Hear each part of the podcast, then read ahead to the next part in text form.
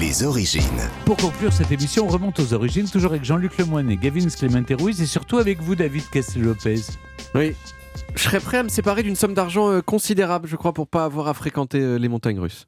Vraiment, je vois pas le plaisir qu'il peut y avoir à sentir ces organes internes qui cherchent à sortir de votre corps comme ça. Je comprends pas. Et pourtant, les parcs d'attractions dans le monde, ils attirent des millions de gens chaque année, des gens qui donnent une partie de leur petit salaire pour dévaler des pentes artificielles à 150 km/h, faire des loopings, euh, tomber depuis des hauteurs incroyables en étant vaguement sécurisés aux épaules, ou se balancer en hurlant sur des pendules grands comme des immeubles de 4 étages. Alors qu'à la place, ces gens, avec leur argent, ils pourraient euh, acheter par exemple des, des petits gâteaux au sucre ou du sirop d'érable. Mais non, mais non, ils font ces trucs n'importe quoi. Bon, ça me dépasse, mais en même temps, ça me permet de m'émerveiller devant les diversités de la nature humaine. Les montagnes russes. Pourquoi on appelle ça des montagnes russes? Qu'est-ce qu'elles ont de russe ces montagnes?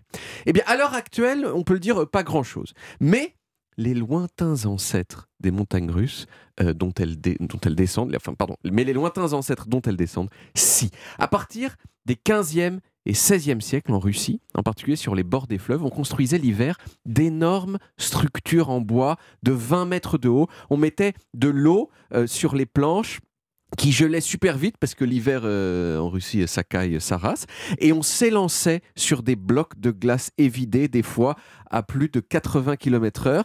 Alors j'ai vu des gravures de ces structures, ça a l'air dangereux à un point complètement débile parce que les blocs de glace, ils n'étaient pas maintenus sur une trajectoire précise. Oui. Vous Il voyez n'y avait pas de garde-fou. il y, avait pas de- dire. il y en avait un petit peu sur les côtés, mais c'était pas des rails. Donc en fait, on pouvait euh, tourner. Si par hasard on tournait un petit peu trop tôt euh, parce qu'on se déstabilisait, on pouvait euh, se prendre la rambarde de protection dans le visage à 80 km/h ou carrément sortir de la piste et s'écraser sur le sol comme une grosse merde. Et puis, au XVIIIe siècle est arrivée une dame très importante en Russie qui s'appelait Catherine II.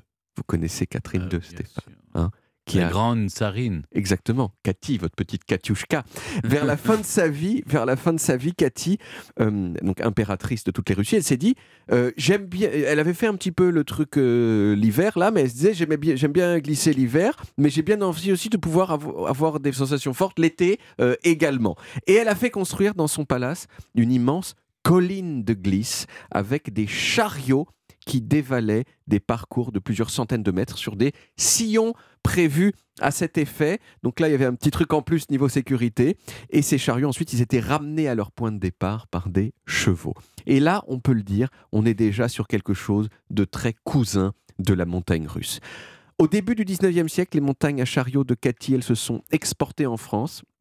Il y a deux montagnes russes qui ont ouvert en particulier.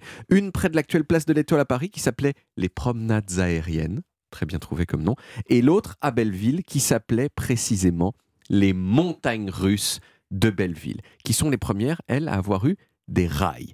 Mais bien sûr, ce n'est ni la France ni la Russie qui ont inventé la montagne russe moderne. C'est comme à peu près toujours quand il s'agit de des choses d'amusement, les États-Unis. Au début euh, du 19e siècle, il y avait en Pennsylvanie une mine de charbon avec un système de petits trains qui permettait de déplacer le charbon. C'était un train qui fonctionnait euh, grâce à la gravité et qui pouvait aller jusqu'à 80 km/h. Et il emportait toujours euh, ce petit train, en plus du charbon, à la descente des mules. Des mules qui, une fois que le petit train était arrivé en bas, remontaient le chariot pour qu'il soit à nouveau chargé de charbon. Et puis à un moment, les opérateurs de la mine, ils se sont dit, tiens, quand on l'utilise pas pour le charbon, on n'a qu'à faire payer les gens euh, euh, pour euh, dévaler la pente. Et ça a tellement bien marché qu'à partir de 1870, eh bien, le petit train, il n'a plus servi qu'à ça. À partir de là, les Américains, ils ont fait maturer toutes les choses qui font la montagne russe moderne. La boucle, en particulier, avant, c'était des trucs qui allaient jusqu'à un endroit, il fallait remonter euh, les chariots. Mais eux, ils ont eu cette idée qui consiste à faire en sorte que le train revienne à son point de départ sur une boucle par la seule force de la gravité. Ils ont, c'est eux aussi qui ont inventé le looping au début du XXe siècle. Et aujourd'hui, les États-Unis, ça reste la patrie par excellence de la montagne russe. C'est là en particulier qu'il y a les plus hautes montagnes russes du monde, celles du célèbre Six Flags Great Adventure dans le New Jersey, qui font 139 mètres de haut. C'est plus haut que le deuxième étage de la Tour Eiffel.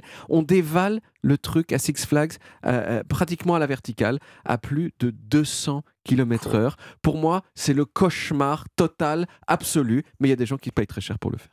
Et comment on dit montagne russe en Amérique? Alors je sais, euh, C'est roller coaster. aux- aux États-Unis, c'est roller coaster. C'est un mot qui est très utilisé en Russie aussi, mais en Russie, on dit aussi, euh, on, on- je sais plus comment on dit montagne en Russie, mais il y a American Ski, je sais pas quoi. Donc Ah en oui. fait, les Russes, alors que quand même ça vient de chez eux, ils appellent ça les, mon- les montagnes américaines. En fait. Très bien. Merci beaucoup. Merci euh, David. On retrouve les origines en podcast sur toutes les applis audio et en vidéo sur YouTube de Dailymotion et sur le site europe1.fr où vous pouvez également écouter toutes nos émissions. Eh oui. C'est important.